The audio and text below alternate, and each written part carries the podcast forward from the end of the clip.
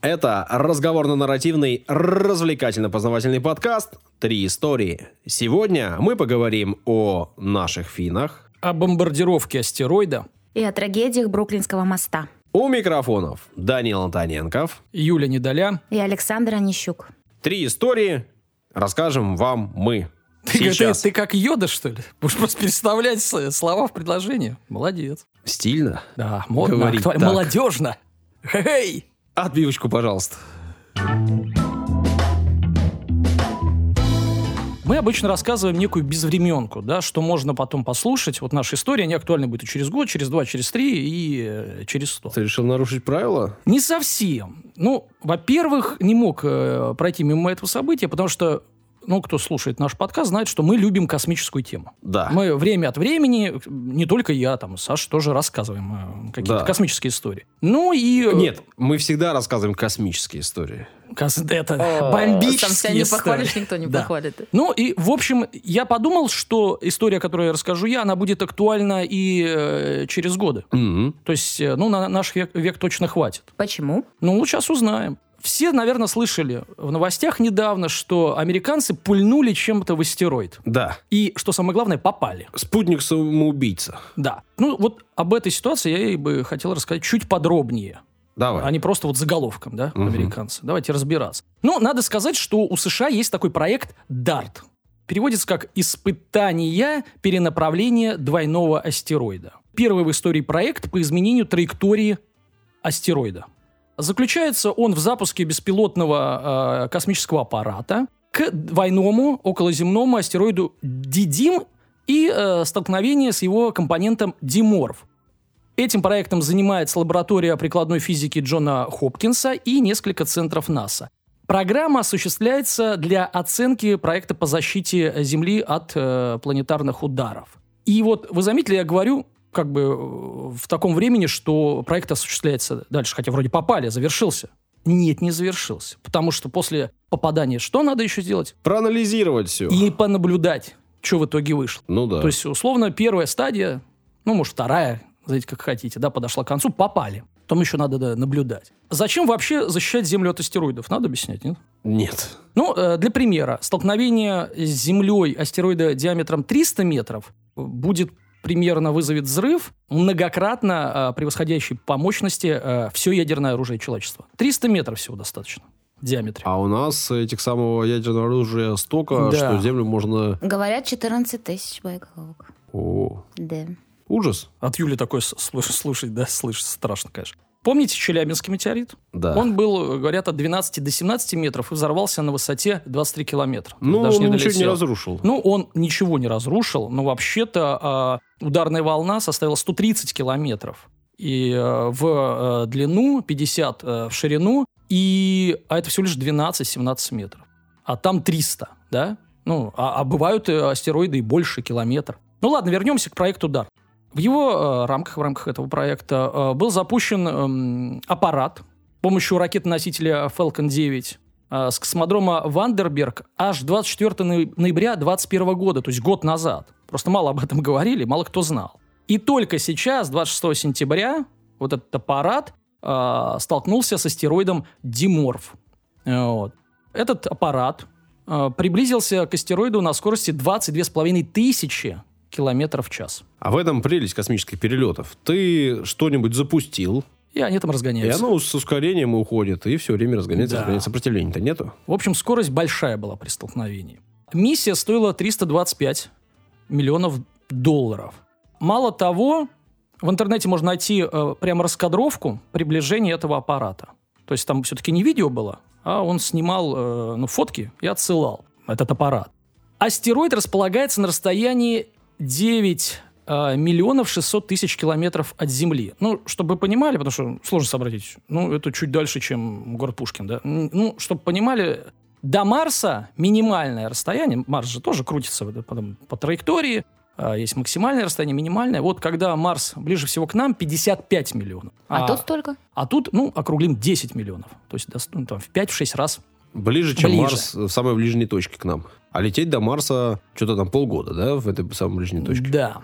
Значит, помните фильм «Армагеддон» с Брюской? Брюско. Кто же его не помнит? Вот. Брюску или фильм? Брюску, конечно. Незабываемый, да, человек. Мне, кстати, тоже очень нравится. Один из любимых. Он же продал свой образ. Ну и правильно, а что он пылиться-то этот образ будет? Нейросетям? Ну, дип фейк вот Да. этой Да, системе. видела. Сначала продался кому там мегафону, потом дипфейку.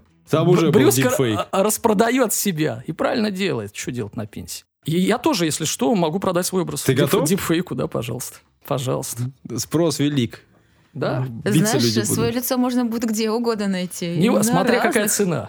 Какая цена. Правильно, Помнишь, серия была в «Дру- Так, тебе не остановиться. Но где рекламой снимался э, Джо? А что-то от геморроя? Да, да, да, он везде был. не, не помню. Это не самое страшное, мне кажется, что может быть, конечно. Ну ладно. Значит, э, в космос, э, ну, в фильме отправили целую миссию с экипажем э, и там устанавливали некое взрывное устройство. Да. Улетали, там брюско, сопли, Любовь там еще аэросмит и, и все такое, да. На самом деле такой метод очень опасный. Почему? Ну, брюско может умереть. А. На самом деле он опасный, потому что осколки от разрушенного объекта, астероида, Непонятно, куда полетят. да, и могут еще больший урон э, нанести Земле, там, э, бомбардировать ее. Но защищать-то Землю как-то надо, чтобы нас не постигла участь Подожди, то есть то, динозавров. что он разделился на две части, облетел с двух сторон, это все чушь собачья? М- мог бы и не облететь. То есть могли две части попасть. А, ну Вот в этом прикол. У нас есть миссии, которые отслеживают движение всех потенциально опасных объектов. И мы, в принципе, можем к ним э, успеть подготовиться. Главная идея, которую выдвигают эксперты по вот этой защите планеты, состоит в том, чтобы опасный объект можно просто перенаправить, изменив его орбиту. Мол, летел к нам чуть-чуть. Как это? Помнишь Жириновский? Наши ученые изменят там ось Земли и там Америку смоет. Вот здесь то же самое. Наши ученые изменят э, направление там на одну там секунду, ну, я имею в виду угол, да, и все, мимо нас пролетит. Как это- называется угловая секунда. да, а что для этого делать? Ну, надо попасть в него, да, чтоб, как в бильярд. А для больших э, космических камней, ну, коими являются астероиды, может потребоваться несколько ударов или комбинация вот этих ударов и так называемый гравитационный тягач. Что это такое? Это когда устройство отправляется и имеет некую массу, своей массой оно влияет на э, астероид и тоже отклоняет его э, от э, траектории. Но пока отрабатывают только ударный вариант. И вот он случился. Может, будет и тягачи да, в дальнейшем. Для испытания исследователи выбрали безопасный астероид Диморф. Его размер 160 метров, вес 5 миллионов тонн. Он вращается вокруг другого, э, более крупного астероида Дидима. Пара летает по орбите вокруг Солнца на протяжении тысячелетий и не угрожает Земле. Это важно. И их выбрали кандидатами для э, вот, э, безопасного исследования. Не угрожала до сих пор. Да-да-да, сейчас выяснится. Слушайте, мы тут просчитали, папа, удачно, папа. Изменилась траектория? Да. Но он летит к нам. Здесь хорошая новость, есть плохая, да? Ну, не хотелось бы такого анекдота. НАСА выбрала Диморф по нескольким причинам. Во-первых, он совершает оборот вокруг своего брата 12 часов, и условно его можно легче отследить э, наземными э, телескопами. И они находятся ближе всего к Земле. Расстояние до них, как я говорил, 10 миллионов, да, 9,6. Но следующее сближение, они же тоже летают там вокруг Солнца, э, произойдет только через 40 лет. Поэтому нужно было действовать сейчас. Прикол в том, что сигнал от астероидов до нас долетает всего лишь за 38 секунд. То есть можно э, в реальном времени наблюдать трансляцию, не ждать там часами. Космический корабль «Дарт» был размером с автомат для продажи газировки. Весил 600 килограммов. Врезался со скоростью, как я сказал, 22,5 э, 22,5 тысячи километров в час. И теперь ученые надеются, что э, вот этого сочетания этого веса и этой скорости будет достаточно для того, чтобы э, сдвинуть орбиту э, Диморфа. Но пока непонятно. Пока непонятно. Какая там сила-то воздействовала на астероид? Это ты по формуле Ну посчитаешь. да, тут же несложная формула. Да. Все за калькулятор. Большая часть последних четырех часов э, вот этого полета была автоматизирована. Навигационная система корабля э, зафиксировалась на вот этом диморфе. Основная камера этого дарт-аппарата каждую секунду передавала фотографии. Ну и пока изображение не стало черным, да, когда космический корабль не врезался в астероид. Когда Дарт приблизился к этому диморфу, астероид превратился из загадочной э, точки э, в реально детализированный пейзаж из валунов, скал. И если хотите, вы можете набрать в интернете, и вы увидите, когда что-то некая э, размытая точка э, становится все яснее, яснее, яснее, и там за, за последний кадр реально астероид, камушки, там все красиво. Ученые отмечают, что в принципе даже попасть в цель это уже большой успех. Ну, расстояние-то далекое, а он всего там 160 метров. Кроме специального мини-спутника, за атакой наблюдали телескоп Джеймс Уэбб, телескоп Хаббл, корабль Люси, который, между прочим, сам выполняет собственную миссию к другому уже астероиду. Ну, он просто летит и там, Мимо. решил посмотреть. Кроме того, за столкновением э, следило множество телескопов на Земле. Это мы объясняем любителям теории заговора, которые говорят, что ничего этого не было, да? В общем, отследили. Отследили удар. Более трех десятков телескопов по всему миру, в том числе э, по одному, а, по крайней мере, на каждом континенте, будет, будут отслеживать э, вот эту систему Дидима Дидорф в течение полугода, чтобы точно понять, насколько э, эффективным было испытание и как изменилась орбита. Но вообще самые подробные данные, вот самые подробные, поступят только в 27 году. То есть запустили сейчас, в 22-м, через 5 лет. Почему? Потому что космическая миссия Европейского космического агентства Гера достигнет астероида и посмотрит, что как там, что изменилось, куда э, полетело. Поэтому ждем 5 лет и убеждаемся, летит ли астероид к нам. Насколько я понимаю, ну, идея в чем? В том, что маленькая масса и на большой скорости воздействует на огромную массу. Да, И сдвинуть это немножко. да. И при этом ты сказал, что мы наблюдаем за разными там всякими астероидами, и, в принципе, самые большие мы из них знаем. Мгм. Печаль в том, что не знаем мы те, которые не очень большие по меркам исследователей, но вполне большие по меркам причиняемых нам уронов. Ну да, их не видно. Плюс есть э, некоторое количество, которое летит со стороны Солнца. И там могут быть вообще огромные штуки, которые мы не видим. Да, и, не- и ведь э, иногда возникают такие новости, кто просто любит э, новостные ленты листать там. О, открыли астероид, но спокойно пролетит э, в миллионе километров от Земли. Все таки А новость, э, условно, в следующем году может быть такая. О, открыли астероид, а может, не мимо не пролетит. Ну, то есть никто не застрахован. Но именно поэтому-то уже идут исследования, чтобы можно было ну, все равно там загоди подготовиться там и попасть хоть как. Пуля, условно, должна быть малая, чтобы не расколоть надвое этот астероид, а еще хуже на 10 частей, а именно сдвинуть. А те э, там камушки, которые от него отколятся, ну там, я не знаю, там по 5 килограмм, ну не страшно, они, Они они сгорят. сгорят, э, при входе в атмосферу. То есть именно подвинуть, а не разбомбить. Поэтому, Брюска, ты не прав. Зря умер. Рубрика «Комментарий». Рубрика «Ваши удивительные комментарии». Я не перестаю им удивляться. Вот Саша, видно, что перестал. У него просто комментарии. Итак, пишут нам в Телеграм. Нет, это неправда. Зачем ты на него клевету такую? Да ну как, стандартно. так, чтобы не расслаблялся. В общем, телеграм-канал у нас есть, и вот оттуда комментарии. Подписывайтесь.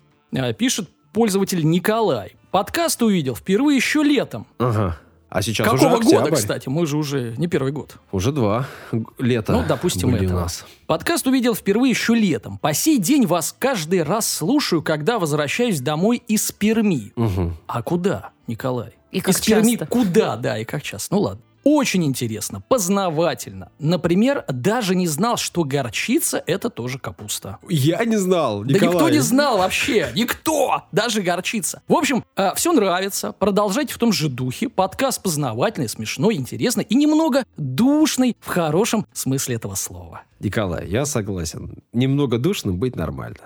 Спасибо тем, кто пишет, Николаю и всем прочим. Мы читаем комментарии из Телеграма, а в Apple, В Apple можно писать. а на Приложение Castbox, подкаст, да. а ВКонтакте. Ребята, пишите. Какие, знаете, способы вписать себя в историю? Нет, у тебя была история о наших финах. У меня была история наших Можно финнов. сделать подкаст, который остается вечно зеленым, и его будут слушать, пока планета существует. Evergreen подкаст. Хороший способ, один из. э, Но вот он такой свеженький. Свеженький. Ну, вообще, да, стать актером великим, э, прославиться там, например. Это Книгу да. написать. Книгу написать. Это точно работает, да? Мы ведь знаем писателей. Еще. Поднять какую-нибудь большую тяжесть, войти в Выиграть книгу 23 рекордов. олимпийские награды. Ну-ка, назови мне, кто выиграл 23 Майкл олимпийские Фелпс. награды. Вот, видишь, на века. На века. Но проблема в том, что не все знают Майкла Фелпса. Юля, ты знаешь Майкла Фелпса? Честно? Честно. Нет. Ты меня разочаровываешь. А я знаю, но не то чтобы лично. Подожди, ты скажи еще и Майкла Джордана не знаешь. Джордана знаю. Джордан красавчик. Тогда оставайся. Спасибо. Это был бы провал. Фух. Сегодня буду рассказывать об одном из таких способов. Э, Уверен, фамилию, которую эти ребята вписали в историю, вы знаете. Буду рассказывать сегодня о наших финнах. Хапасала. Наш фин. А, Особенности национальной. Да. охоты. Еще каких-нибудь наших финнов. Да я уже боюсь говорить. Да ну не бойся. Ничего не знаю. Маннергейм е- есть, ну как не очень наш фин. Он сначала наш был, а потом не наш. А потом опять наш. Потом опять наш. Такой себе. Тут входит и выходит, понимаешь, замечательно. Да, да. Нет, не про него я буду рассказывать. Он не вполне наш. Буду рассказывать о синебрюховых. Оу, это вот эта такая э, синенькая баночка алюминиевая с джином внутри, что ли? Ну, в том числе, например, Ужас какой, пиво, Саш. Алкогольные напитки различные. Да, Потянуло. Да, на старте сразу говорю. Сегодня же четверг, не пятница. Мы же по четвергам выходим. Он что- еще не принес ничего даже. Ну, Чтобы... О, правильно. На старте сразу говорю, что алкоголь зло. Да. Если вам нет 18, ай-яй-яй. Вообще зло, Да. Мы не призываем к да. употреблению. но рассказываем. Но рассказывать я буду даже не об алкоголе, а о компании и о людях, которые себя вписали в историю. На данный момент компания Синебрюхов это не просто баночки синие с Так. э, джином, да, и там с двумя синими коняшками. Нет-нет. Компания занимается производством пива и других алкогольных и безалкогольных напитков. Тут э, еще надо отметить, что занимаются они этим давно, как давно расскажу. А с 99 года они входят в состав э, корпорации трансконтинентальной компании Carlsberg Group. Пожалуй, лучшее пиво в мире. О, В Синебрюхов входят такие бренды, как Koff и Karhu. Ага. Это известные... Ну, Koff знаю, Да, а второе нет, не слышал. Karhu. Ну, это од- один из брендов, который в Финляндии как минимум Мгм. популярен. По некоторым подсчетам, примерно 47% рынка Финляндии принадлежат Синебрюхов. Монополист. Да. Ну, в общем, крупная компания, и название у нее очень русское. Мгм. Вот. Ну, я заинтересовался, поэтому наши финны. Мгм. Ну, Синебрюхов. Да, еще понятно, понятно. Две F Ваши на конце. финны, да. Ну, как, Мгм. как... Тиньков тоже две F на конце. Ну, он же наш. Водка Смирнов тоже, да, наверное. Во, во. И история начинается в конце аж 17 века. О. Далеко. А, да, начинается она в Гавриловской Слободе Суздальского уезда Владимирской губернии. Мгм. Где это? Сейчас это город Гавриловский Посад, административный центр Гавриловско-Посадского района Ивановской области. Ну, Иваново. Вот Фу, это Когда ближе. да, Да. по-нашему можно? Ну, можно, можно. В 150 километрах от Москвы примерно. Еще лучше. Да, ну то есть совсем, чтобы всем все было понятно. Да, даже если вы вообще живете не в России, просто знаете русский. Э, рядом с Москвой жили, не тужили крестьяне, по одной Ты из думаешь, версий. не тужили? По другой версии они были купцами. Тужили. Купцами. По третьей версии на сайте Синебрюхов вообще написано, что они были арендаторами земель. И были Ивановыми. Так. Насчет Ивановы нет. Было написано, что они Синебрюховы. Звали э, человека Петр, главой семейства. А вот с отчеством проблемы, потому что везде написано, что он Иванович, а на сайте Синебрюхов на финском языке написано Васильевич. Мгм. Я финским не владею. Мгм. Переводил текст через Яндекс. Так, так. И как-то вот с финского переводит он крайне коряво. Ну, либо финны пишут очень коряво, что вряд ли, либо перевод такой очень не приспособленный на русский. Переведено плохо, но какие-то данные вот именно на официальном сайте компании расходятся со всеми остальными источниками. Вот, например, отчество. То ли Мгм. Иванович, то ли Васильевич. Мгм. Но не принципиально. Важно, что родился Петр м, Синебрюхов наверное, где-то в середине века, в 1750 году, говорят. Точных данных нет. Ну, не был он там ни царем, ни кем-то еще, и данные как-то по нему не особо сохранились. Жил не тужил, я сказал, но потому что у него было 9 детей. Так, и так наоборот. 6 мальчиков и 3 девочки. Пахать и пахать Конечно. Большая семья. И в какой-то момент он решил, что вот нечего ему делать в Гавриловской Слободе, надо рвануть куда подальше. Рванул он из центральной России, да, и на окраину Один? империи. Нет, со всей семьей рванул. И- Юлю это беспокоит. Детей ты взял с собой? Ну, нет? я, да, И- я за жену И переживаю. жену просто. Марфу взял. Отлично, Вот, все, всё. теперь я спокойна. Так. Поехали они в финские земли, и, э, ну, я думаю, что поехали не случайно, потому что буквально сразу же в этих самых финских землях он стал одним из 16 официальных поставщиков продовольствия в крепость Род Син Салми. Ну, Он поехал, как не сейчас говорят, ни в никуда. Да, ну, я все-таки думаю, что, наверное, он был, наверное, не крестьянином все же, а как раз-таки купцом, и, наверное, какие-то были предварительные договоренности, Мгм. что-то такое. Ну, приехал в крепость. Крепость эту самую недавно построили. Построена она была в 1790-96 году, ну, вот году строительства, по распоряжению Екатерины II. И это было важное место, потому что мы же периодически со шведами воевали все это время. И эта крепость, и целые сооружения, которые были построены возле нее, они играли ключевую роль в защите Санкт-Петербурга. Мгм. А Санкт-Петербург столица. То есть важное место. И возле этой крепости там находился не только форт, но и жили люди, возле нее организовался город, и в городе в этом вот жило порядка 10 тысяч человек. Мгм. Ну, Много. да, по тем временам. По тем временам вообще хороший большой город. Ну и вот он стал там, значит, снабжать эту самую крепость. Э, говорят, построил э, таверну. Там же при ней был магазинчик. Ну, в общем, развернул дело. И шло все неплохо. Но понятно, что тогда было принято привлекать всю семью к своему делу. Всех он и вовлекал. Ну, тем более, И это жену пацанов. тоже Юля Не, я привлекали. думаю, что нет. Какой нет? Ну, Ну, пацанов-то точно. Это точно. И это было правильно. Потому что в нет, скорости Петр Синебрюхов умер. Случилось Так. это в 1805 году. Мгм. Старшему из сыновей было всего 16 лет. Звали его Николай. Но он уже был человеком ученым. Измотали бедного. Но он принял на себя вот э, всю мужскую силу. Ага, Ну, принял. Ну, Николай это принял, а он про Петра говорит, что бедного замучили, вот он умер, дети, Да. А, жена Высосали говорит. все соки. Ну, это он, как всегда, свою гнет сам линию. виноват. Сами, да, хорошо. В общем... Нефиг а, жениться и детей заводить. Глава Согласен. семейства умер, а 16-летний Николай принял на себя дело. И понятно, что когда тебе 16, да, ты становишься главой семейства, у тебя куча братьев да сестер, еще мать, еще и дело. В общем, не Мгм. просто приходится. Мгм. А тут еще война очередная, 1808-1809 года. Российская империя воевала в очередной раз со Швецией. Мгм. В последний раз на данный момент. Надеюсь, что и вообще в последний раз. Как я сказал, долго мы не могли поделить земли, но в этот раз все сложилось в нашу пользу. Отжали мы у Швеции Финляндию. А, Значит, Финляндию в дальнейшем... Взяли свое вообще-то. Ну, давай, не будем э, тут... э, По тонкому льду ходишь. от- оценки выносить отжали? однозначные. Ну, Ты, ну-ка, па- па- паспорт покажи. и- давай, а, есть официальная... ве- глаза смотри. Есть официальная версия. И ее давай будем придерживаться. Согласно мирному договору, Так. а он был заключен, Так. Там есть слово «отжали». Цитируй документы правильно. Швеция уступила, Уступила. уступила Российской Вот. империи Финляндию. Правильно. Значит, мы назвали Финляндию Великим княжеством Финляндским. Вот. Вот. Оставили там шведское право. Вот. В общем, даже и власти там всяческие св- швед- Благородно. э, шведские, Конечно. финские были. Ну, и наших, понятно, там жило немало.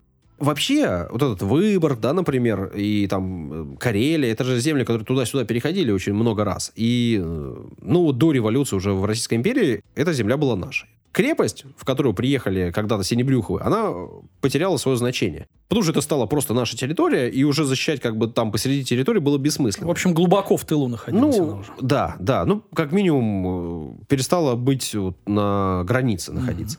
Вот, поэтому перенесли э, гарнизоны. Часть гарнизона уехала в Хельсинки, а часть гарнизона переместилась в Выборг. Ну и Николай, в общем, судя по всему, был человеком таким э, проницательным, с одной стороны, с другой стороны, видимо, цепким и хорошим э, торговцем. Он смог свое дело распределить, как минимум на, дво- на две части для начала. И часть э, увез в Хельсинки, там, где находилась новая крепость Свеаборг, и часть в Выборгский замок. Он так в таверне говорил, ребята, я с вами. Не волнуйтесь, наливать буду теперь в Хельсинки. Да. За вами поеду. Да, ну вот в Хельсинки у него прям поперло. Ну, Хельсинки на тот момент был маленьким городом. Судя по всему, где-то порядка 4 тысяч. По крайней Вообще мере, опять также написано на сайте Синебрюхов. Мгм. Конкретно эту цифру я почему-то не проверил. Ну, типа 4 тысячи нормально, похоже. Ну, сейчас я почему-то сомневаюсь в этом, но Ох, достанется тебе в комментариях.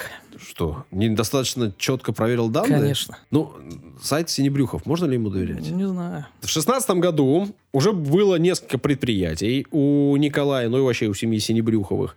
Они производили уже не только пиво и не только снабжали крепость, а торговали вообще алкогольными напитками. В семнадцатом году Николай купил э, в Хельсинки старую спиртопроизводящую фабрику, спиртовой заводик. И затем пиво- пивоварню. В 2019 году он продолжил расширять свое производство и мощности для производства и выиграл монополию на 10 лет на исключительное право продажи пива в Хельсинки и вообще во всем Нифига себе. регионе. Какой умный мальчик. Выиграл. Ну так, случайно. До этого, наверное, чай гонял с губернатором. Ну, опять же, в 805 году ему было 16, а это уже 19 год. Не мальчик уже, но муж. Молодой мужчина. В самом расцвете сил, так сказать. Ну, понятно, если ты выигрываешь ис- исключительное право на продажу пива и вообще алкоголя в регионе, то Да что там, деньги- да чё там в городе? Ты если право исключительное в Купчаге у нас выиграешь, уже поднимешься.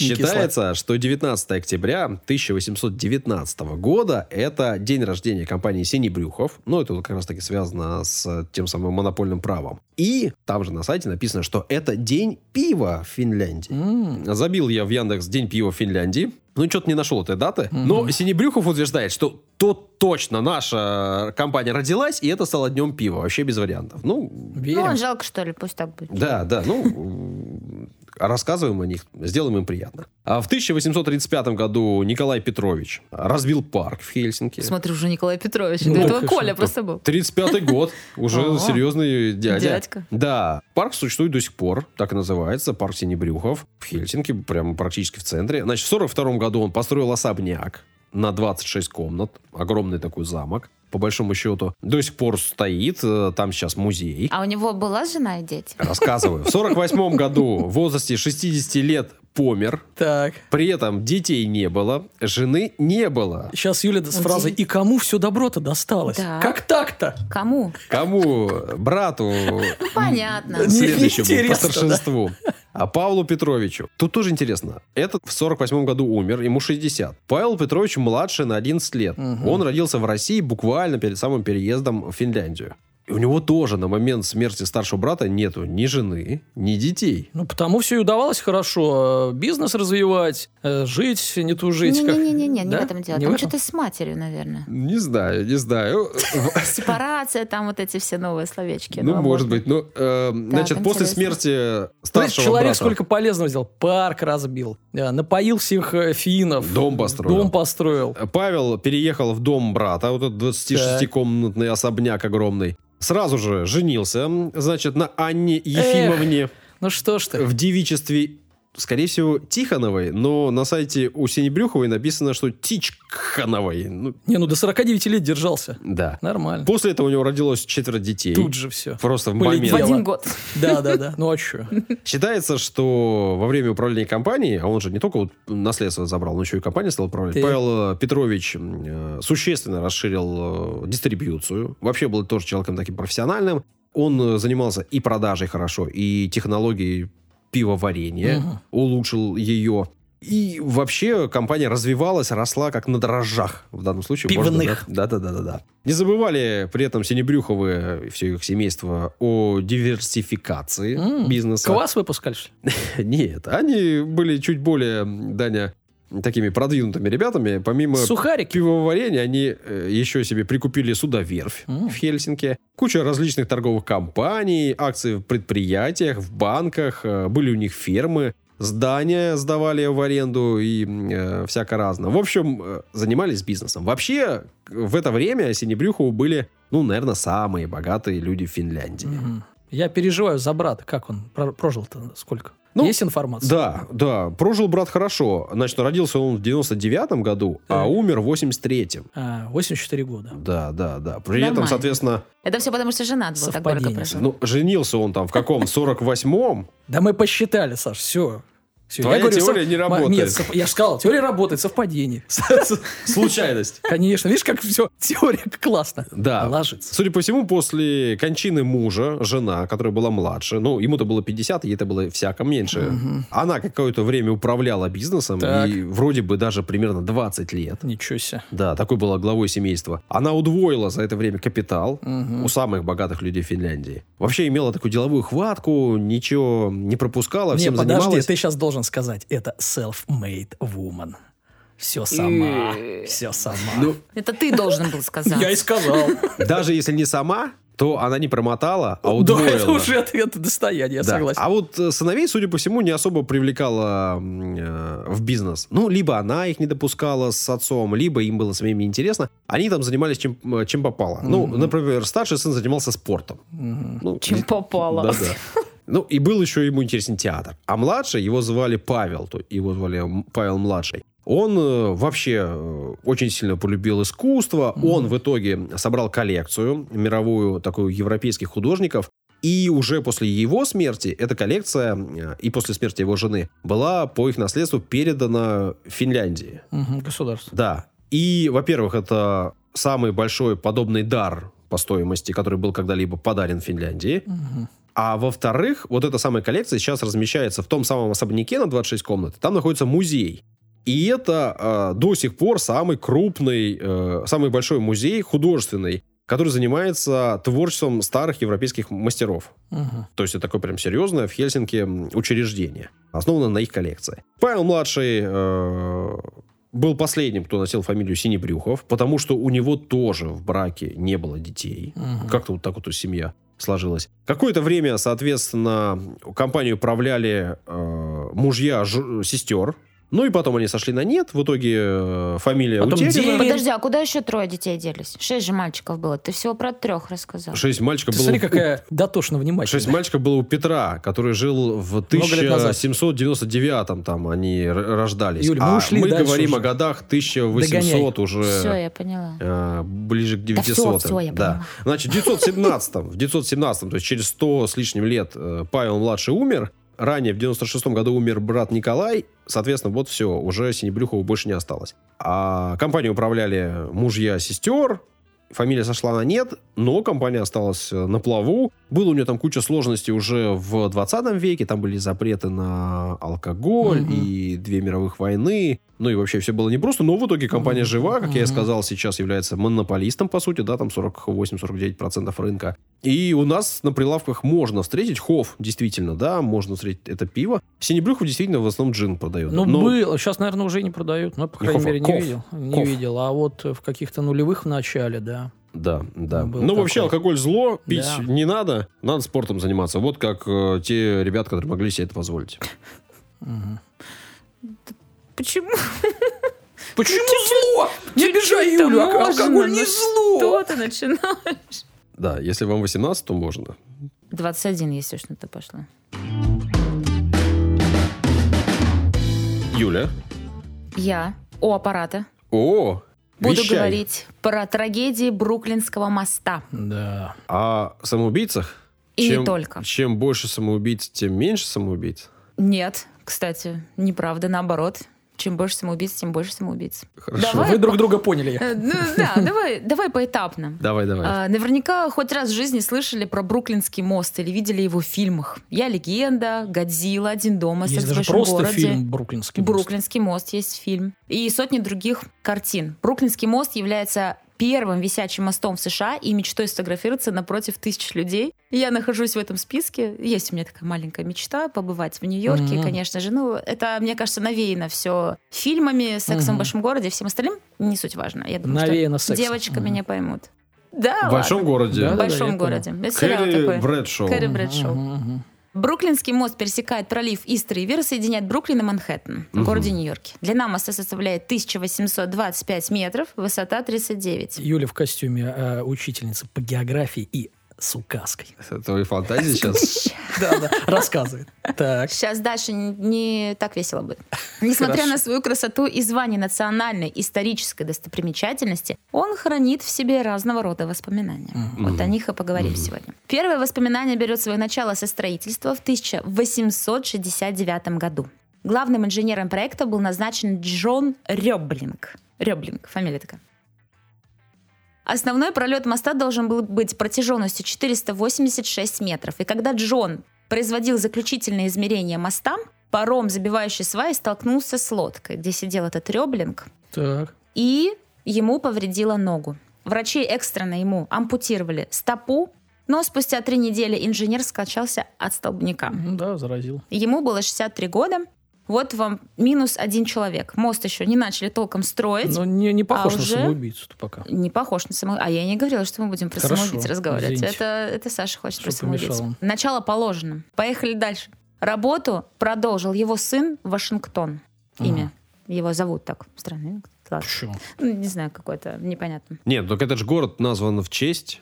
Ну, явно не этого его Так, а у сына. него, подожди, Вашингтон имя, не фамилия, да? Вашингтон? Имя. Мгм. Так. Ну, есть такое. Строительство шло активным ходом. Во время возведения большую роль играли землекопы, которых называли сэнд-хокс, песчаные свиньи переводится. Мгм. В основном это были эмигранты и работали за 2 доллара в день. Они погружались в железный контейнер, куда нагнетался сжатый воздух. Их опускали на дно, и они там э, копали ил, вытаскивали туда камни Круто. и прочий мусор. Представляешь, какой ужас, да? Ты находишься в банке Да, металлической. на дне. На дне, да. а в банке еще давление такое приличное, да, Да. чтобы туда вода не попадала. И может быть дырочка, да, в этой банке. Ну, Вдруг. дырочек не было, но там сложно было Даже если действительно нет работать. дырочки, все равно под давлением Да, работать. стрёмно, стрёмно. Работали они не больше четырех э, часов в сутки.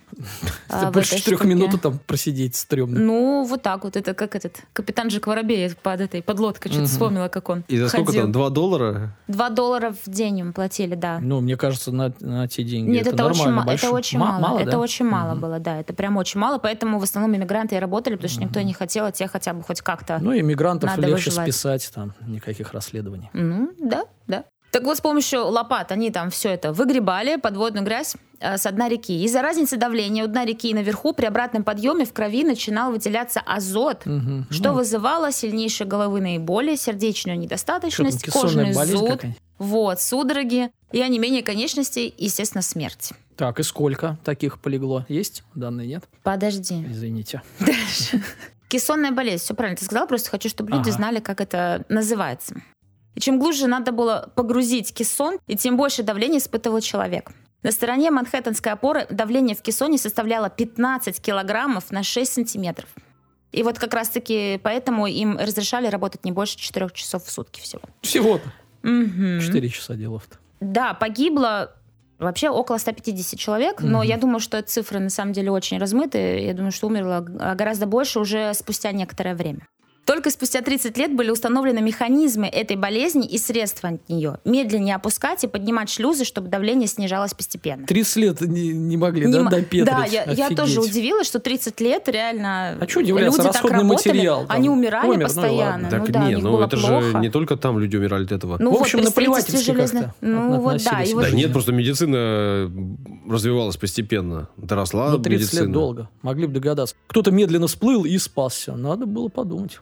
Ну А вот может, надо от было... этой болезни еще при строительстве железных дорог, я знаю, что люди умирали, тоже они там как-то внутрь погружались, там, я не знаю почему, где там строительство этих железных дорог было, не суть важно. Короче, при строительстве Бруклинского моста от кессонной болезни, обвалов и травм погибло около 150 человек. Мгм. Ну, я говорю, что мне кажется, что это вранье, и погибло намного больше, но пусть будет так. По крайней мере, в открытых источниках именно э, эта цифра. Опять же таки, новые жертвы уже во время строительства Уже этого моста. 151, мы поняли, да. Мы считаем. Ну, ладно, пусть будет так. Кстати, сын этого главного архитектора, Вашингтон, ты сказал Мгм, правильно, да, ударение на Ну, А не лучше знаю. делать? Вашингтон пусть будет. Вашингтон. А, тоже пострадал от Мгм. этой болезни, но не умер, а остался инвалидом до конца своей А что, жизни. тоже спускался туда? Поглядеть? Ну, он же архитектор, ему нужно было посмотреть, как Мгм. там все внутри это происходит. Не Принять знаю, он работу. спускался. Мгм. Да, немного, кстати, отходя от темы, э, в дальнейшем сын Вашингтона, Карл Ребринг, Мгм. основал город Ребринг э, в Нью-Джерси, а его внук погиб на Титанике. Оу. А его правнук Так. был изобретателем. Вообще такая э, интересная А семейка мужская. А вот это не знаю. Ну, вот такие ребринги. Мгм. Только про Титаник и, и изобретение знаю. Окей. Вернемся к мосту. Строили, строили, построили спустя 13 лет в итоге этот мост. И всего через неделю после открытия 30 мая 1883 года в Америке был патриотический праздник. Мгм. Это так написано в источнике. Я решила покопать 30 мая упоминание только День памяти американских военнослужащих. Ну, Возможно, может. это именно этот праздник и был. Толпы людей пришли на Бруклинский мост. Это самая высокая точка обзора Нью-Йорка в то время была. Сейчас, я так понимаю, это, наверное, Статуя Свободы. Пешеходная В сторона... Нью-Йорке? Не, я думаю, что сейчас это какой-нибудь небоскреб. На... А, ну, возможно. острове. Ну да, кстати, возможно. Просто меня точка обзора смутила. Душнило. Ну ладно, ладно, пусть будет так. Я просто недавно же рассказывал о небоскребах. Пешеходная сторона так сильно переполнилась, что образовалась реальная толпа людей. И по слухам, девушка просто ну как, не Чихнула. подскользнулась, ну, условно чихнула и подвернула себе ногу и немножечко упала. Люди, естественно, что сделали? Ну, испугались, конечно же, думали, что мост обваливается, и начали бежать. Началась давка. Ну, конечно, началась давка, все стали друг друга давить, и 12 человек погибло, и больше 100 человек э, получили ранения Жесть. в результате этой давки. Жесть. Ну, конечно, обвинили полицейских, потому что там были патрули, естественно, во время этого праздника, но они не, не успели никак среагировать. И их там, не знаю, казнили, не казнили, или что с ними Жуткая сделали. смерть, э, умерли в давке. Это прям, ну... Я был в давке. Два Ужасно. раза. Жесть. Я просто один раз была на концерте Little Big, прости господи.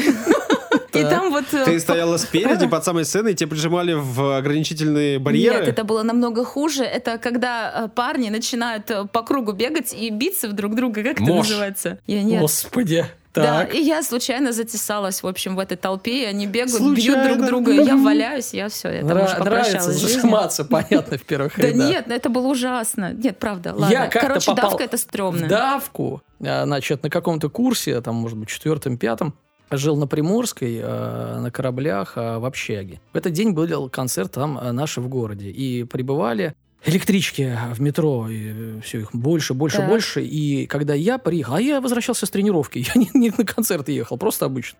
И как-то ничего даже не знал о концерте, ничего не заподозрил, ну, как-то много, много народу, ну, ехать-то надо домой. Значит, забился э, в эту электричку, а двери открываются на моей станции. Я делаю один шаг на платформу и упираюсь в людей. Ну, то есть э, вся платформа была забита настолько, что на выходе я смог на платформе сделать только один шаг. И вот мы в этой давке идем, идем, и я почему-то пошел вдоль стены. И зря, потому что надо было идти э, внутри толпы, люди хотя бы мягкие. Есть некая плотность. Стена не мягкая. И то есть, с одной стороны, люди, которые меня давили в стену. Стена жесткая. Это было очень жестко. Я был молодым, красивым, сильным. Я руками старался держать себе... Я, я так устал, я шел там, я не знаю, там, минут пять я так не устал никогда, хотя я был спортивно подготовлен. В общем, было стрёмно, вот что я скажу. Да не, не, ну это прям ужас. Лайфхак от Данила, если вдруг вы В окажетесь центре давке. давайте, ребят, И ни в коем случае. найдите людей Люди помягче. мягче. Помягче, да. Тол- тол- тол- Толстую женщину или мужчину. Опять. Или мужчину. Красавчик исправился. А? Молодец. Ну Сейчас он добавит, что мужчин толстых вообще бывает немного. В основном, конечно, женщины. Вот Я сразу сказал, переслушайте, вот слушатели, пожалуйста, отмотайте назад. Я сказал толстую женщину или мужчину. Да все все Я- знают. слушай, ты уже на себе поставил вот Да. этот вот отпечаток, давно уже, уже. давно. Пару лет назад. Так, вперед. Так, кто у нас, значит, архитектор погиб, от кессонной болезни погибли люди, при давке погибли. Думаете, это все? Нет. Нет, конечно. В Нью-Йорке огромное количество самоубийц, э, как раз таки те, про которые ты говорил, Саш, да, сводят концы с жизнью, прыгая с этого моста. Некоторые считают, что первым примером для подражания был Роберт Олдум. Он не пытался покончить жизнь самоубийством, он хотел установить рекорд. И все же скончался от разрыва внутренних органов, когда э, спрыгнул э, с моста. А сколько Вообще- метров высоты? 39. Мгм. Помнишь, ты рассказывал, какие-то там люди прыгали В в, чё- бочках. в бочках. Мгм. Этот просто прыгает с какой-то высоты. Причем он был профессиональным э, пловцом и как это называется? Ну, Прыгуном в воду? Прыжки, Ну, да, да, вот, прыжки прыгун. в воду. То есть он был профессионалом. В Видимо- итоге он установил рекорд. Я, э, да, посмертно. Посмертно, Я бы э, усомнился в его профессионализме, раз он решает такие вещи. Ну ладно. Ну, 40 причем, метров? кстати, 39 метров, это, мне кажется, не так-то и много-то. в А. Юль, поверь мне, это много. Это сейчас много, есть, да? и, ну, и сейчас и в современном э, мире, да, в современном спорте есть это, там, high jumping, по-моему, как называется. Они действительно прыгают со скал, э, проходят. Естественно, они входят туда ногами, не, не Мгм. головой, как... э, Солдатиком? Да, да, да. Ну, могут делать какие-то кульбиты, но в основном нет. Ну, это опасный, опасный вид, и соревнования действительно проводятся. Но 39 это очень много, это очень много. Много. Хорошо, ладно, Даже поняла. Ну, А, просто для понимания, да? Давай, вот, например, давай. девятиэтажный дом. Сколько, по-твоему, Юля, метров? Девятиэтажный? 27. 27 метров. М, нифига себе. То есть Ну да, это 39, много. ты понимаешь? Это очень Это много. 13 этажей. Саша. 13 этажей. Как ты быстро Да считаешь? он просто перебо- три там метра умножает и Ну, и ты ж не считает. умножил. Ну да, это очень много. ты потому же еще в что- полете перевернуться 10 раз еще можешь, правильно? Можешь. Наверное. если И не тогда. Ветер, рекорд да. у тебя будет посмертный, да. Так, продолжаем. Дальше. Ну, ладно, не так все плохо. Э, на смертях здесь закончим. У Бруклинского моста все-таки на памяти есть и хорошие какие-то воспоминания. И чтобы не заканчивать в выпусках на тех, кто умер, э, будем говорить, что хорошее произошло. Так. У моста предусмотрены проходы и помещения. И вот температура в этих помещениях идеально подходит хранить там вино. О, Саша бы сейчас сказал бы, мы против, э, пить нельзя, а Да, я да, говорю, да. вино можно в маленьких умеренных количествах. Молодец. А Особенно, если оно хранилось в погребе Бруклинского моста, ну, я не знаю, это просто, Конечно. ну это грех не выпить такое вино. Ты глоток свежего воздуха в нашем душном подкасте. Так что помещения там сдаются реально в аренду, и люди там а, хранят а, свой алкоголь. Мгм. Просто Юля красивая девушка, а мы с тобой два Нет, некрасивых ты меня так к себе человека. не надо. Что ты сразу объединяешь? Я дистанцируюсь, сепарируюсь от тебя, давай сам. Ты один, что там, душный, страшный, вот это все про себя. Хорошо, Меня сюда не хорошо. надо. Окей. А ты прекрасный. Я просто я. А, ну, окей, Так, продолжаем. А, окей. Вино, да. Э, С этим понятно все. После той трагической давки, про которую я уже рассказывала, э, власти Нью-Йорка решили доказать людям, что мост очень прочный, и устроили парад слонов. М. Главной звездой события стал слон Джамбо. О, Ну, тот тот самый. сам- ну, ну, я думаю, что не По тот мультику? самый из мультика, конечно, но я думаю, что мультик, может быть, срисовался как раз-таки с этого слона. А В компании еще 20 слонов и 17 верблюдов. Мгм. Вот этот вот Джамбо прошелся по мосту. Если бы сейчас шли, был бы слон Родион. Я вот такой мультик знаю. Родион? Слон Родион. Ну я ладно, не хорошо. знаю. Слишком как-то по- по-нашему. Так на, наш мультик.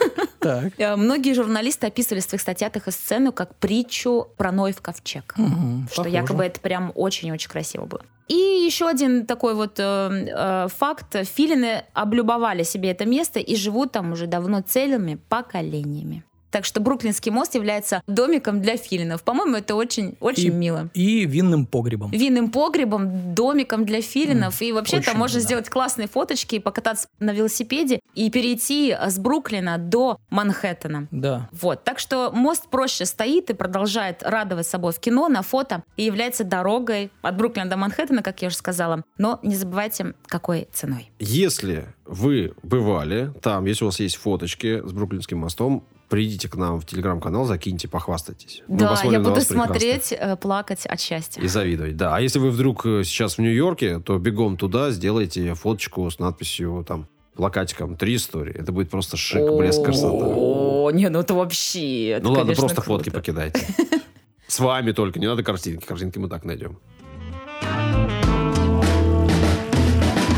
Три истории рассказали, чего мы не сказали сегодня еще. Как надо нас благодарить правильно. Можно сказать нам спасибо. Можно написать комментарии. Где? В Apple Podcast, в Кастбоксе, в ВКонтакте, в Телеграм-канале. Можно даже в Инстаграме написать. Там есть страница. Правда, я туда не захожу уже примерно полгода. Но вы пишите. Я когда-нибудь, полгода возможно, Саша уже туда зайдет. вернусь, да. Также нас можно отблагодарить материально. Э, Сделать это можно двумя способами. Можно подписаться на нас и раз в месяц закидывать нам 100, 150 или 300 рублей На Boosty. на Boosty. Ссылка в описании. Либо по QR-коду с картинки в социальных сетях, либо в описании по ссылочке перейти и разово закинуть нам деньжат. Стоимостью литр молока. 60 рублей, пожалуйста. 60 рублей. Да. Где ты литр молока за 60 рублей видел? Не знаю. 85 давай. Так, ребята, 85 кидаем. В прошлый раз был очень за 40. в этот раз- Запить надо. Мы не против. Будет нормальный завтрак у нас. Давайте. Пока-пока. До свидания. Обняла, приподняла.